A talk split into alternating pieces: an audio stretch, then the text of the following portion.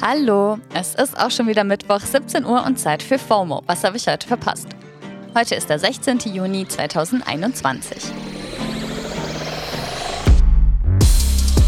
Mein Name ist Dana Sarin und heute geht es um die vergeigte Greenpeace-Aktion, den Tag der Freiheit und Zähne für 1,6 Millionen Dollar.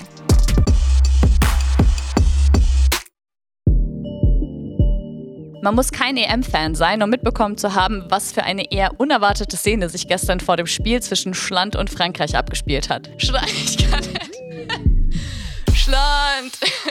Kurz vor Anpfiff in München tauchte plötzlich ein Paraglider im Himmel auf, verhakte sich in einer Stahlseilkonstruktion am Stadiondach und kam ganz schön ins Trudeln.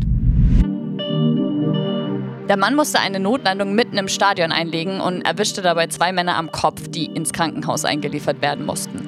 Dass das Ganze eine Protestaktion von Greenpeace gegen den Turniersponsor Volkswagen sein sollte, hat man dann irgendwie erst später mitbekommen. Auf dem Paraglider stand nämlich Kick Out Oil, was sich gegen den Verkauf von klimaschädlichen Autos richten sollte. Aber der Shitstorm gegen Greenpeace war incoming. Hashtag Greenpeace war direkt in den Trends und viele haben das unverantwortliche Verhalten der Organisation in Frage gestellt. CDUler Friedrich Merz würde laut einem Tweet sogar gleich die Gemeinnützigkeit von Greenpeace überprüfen lassen. Die haben mittlerweile auch selbst auf Twitter Stellung bezogen und meinten, dass die Landung natürlich absolut nicht geplant war und sich dafür entschuldigt. Auf den massenweise geteilten Videos konnte man sehen, mit was für einer Geschwindigkeit der Pilot abgestürzt ist. Also das hätte schon sehr übel ausgehen können. Aber der Schock wurde dann ganz 2021 in ein paar Memes aufgearbeitet. Ich frage mich, ob es dazu schon Studien gibt, so Traumabewältigung durch Memes. Das war also ein ganz schönes Eigentor für Greenpeace und mit seinem Eigentor, was am Ende das 0-1 gegen Frankreich entschieden hat, musste gestern auch Mats Hummels klarkommen. Auf seinem Insta-Kanal meinte er aber, er habe auch viele aufmunternde Worte erhalten. Ganz so ging es seiner Frau Kati Hummels wohl nicht.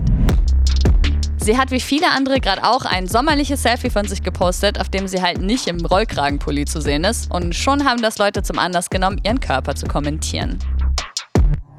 Naturschönheit, aber man macht sich so langsam Sorgen um dich, schrieb eine Userin zum Beispiel. Der Tenor war, Kati ist eindeutig zu dünn und das kann ja nicht gesund sein. Sie selbst hat noch am selben Tag ein Post hinterhergeschossen mit der Caption Stop Body Shaming. Hört auf, Menschen aufgrund ihres Aussehens zu beleidigen. Das ist feige. Jetzt, wo es wieder wärmer wird und unsere Körper sichtbarer werden, hagelt es nahezu Posts von vorwiegend weiblich gelesenen Menschen dazu, dass ihre Körper unaufgefordert von allen Seiten kommentiert werden. Und genau darüber reden wir diesen Samstag in unserer Wochenendfolge. Sommer, Sonne, Bodyshaming. Auf Sommer, Sonne und Freiheit hatten sich die Menschen in UK auch schon gefreut. Am 21. Juni sollten dort komplett alle Corona-bedingten Einschränkungen entfallen, was den Tag im Volksmund kurzerhand zum Freedom Day oder Tag der Freiheit gemacht hat. Der verschiebt sich jetzt aber vorerst um vier Wochen, weil die hochansteckende Covid-Delta-Variante wieder zu vielen Neuinfektionen geführt hat und man so so vielen Menschen wie möglich die zweite Impfung vor der vollständigen Öffnung ermöglichen will. In UK sind ja schon 60 Prozent der Erwachsenen vollständig geimpft, sonst könnte man sowas wie den Freedom Day ja überhaupt nicht planen.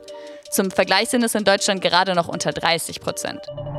Die Entwicklung mit der Delta-Mutation hatte sich schon länger abgezeichnet und genau deswegen sind viele VeranstalterInnen und KünstlerInnen frustriert. Die kurzfristige Verschiebung der letzten Lockerungen auf Juli trifft sie mal wieder besonders hart. Die gemeinnützige Organisation Music Venue Trust spricht davon, dass dadurch 4000 Shows wieder abgesagt werden müssen, zehntausende Leute weiterhin nicht arbeiten können und die Branche dadurch insgesamt 36 Millionen Pfund verliert. Sie betonen aber auch, dass die Gesundheit der Menschen natürlich über alles gehe, wofür aber auch schon Hygienekonzepte bei Veranstaltungen getestet wurden, die man jetzt eigentlich entsprechend anwenden könnte. Natürlich melden sich gerade auch viele britische KünstlerInnen zu Wort, wie Mike Skinner zum Beispiel, der vor allem für sein Rap-Projekt The Streets bekannt ist.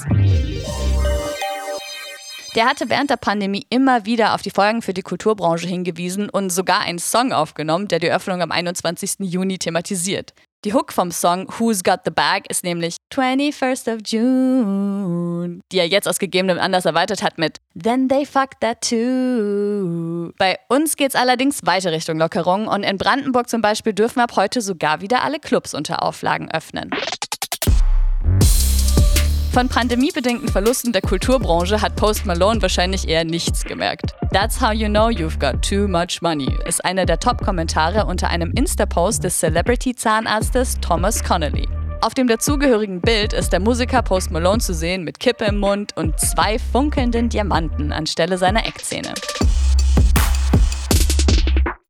Eineinhalb Jahre haben Connolly und sein Team an der Fertigstellung der Beißerchen geschnitten und gefeilt und das Ganze hat Post Malone auch nur 1,6 Millionen Dollar gekostet.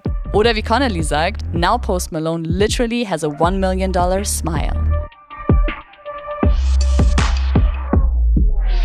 Okay, also weirde bis komplett dekadente Gesichtsaccessoires sind jetzt also das neue Ding.